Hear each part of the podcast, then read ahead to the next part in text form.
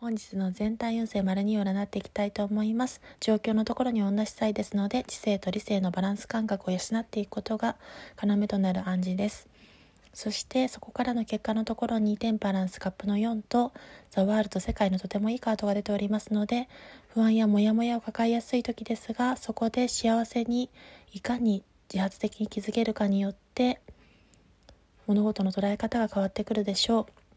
そしてその物事の捉え方が変わったことによって自分の世界観がしっかりと完成していくというところが結果に出ております。そしてその結果がしっかりとついてきて完成をしていくことによって物事の成果を成し得る。そして喜びを享受する3のカードが出ております。太陽のカードが出ておりますのでしっかりとその成果がついてくる時結果を伴って努力の後に結果がついてくる時ですのでたくさんの喜びを自分の中に享受できるということを暗示しておりました。それでは仕事運勢丸2でした。